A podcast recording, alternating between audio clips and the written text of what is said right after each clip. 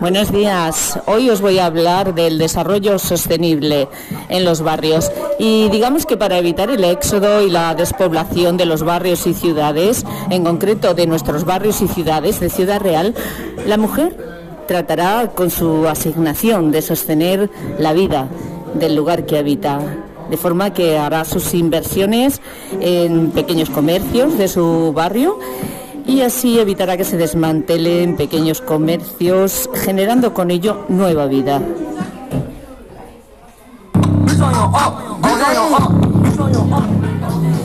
Trataremos de lograr una equidad económica y fortalecer el desarrollo de las demás áreas a partir de la primera idea, nuestro mecanismo de selección será el mismo barrio, de forma mm, que afrontaremos eh, todos los problemas de precariedad laboral y de desprotección social.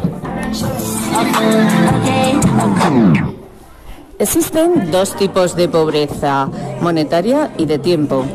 La mujer eh, acusa ambas y, mm, o la población femenina es lo mismo, hasta el punto en que la sociedad eh, acepta el empobrecimiento femenino como algo normal.